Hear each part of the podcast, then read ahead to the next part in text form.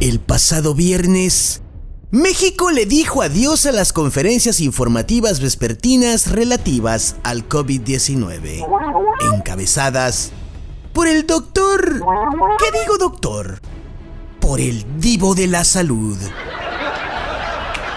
Por el rockstar de la sepsia y la antisepsia.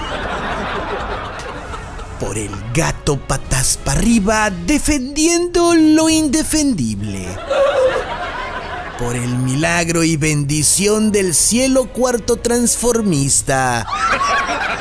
Sí, por el doctor Hugo López Gatel, a quien los que más lo aprecian lo conocen y lo llaman como el Doctor Muerte, porque los que no lo quieren le llaman de otras formas más pesadas, gachas, crueles, pero justas.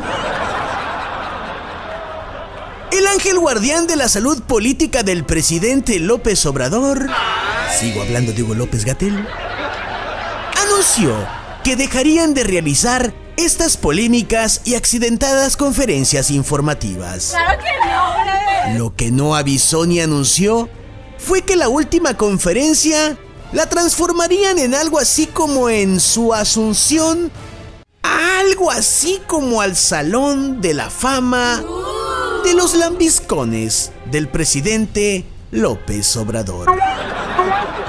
Un evento donde al final hubo mariachis, flores, pastel y claro, lambiscones.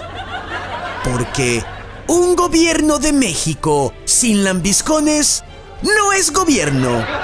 Y sin lambiscones tampoco sería de México.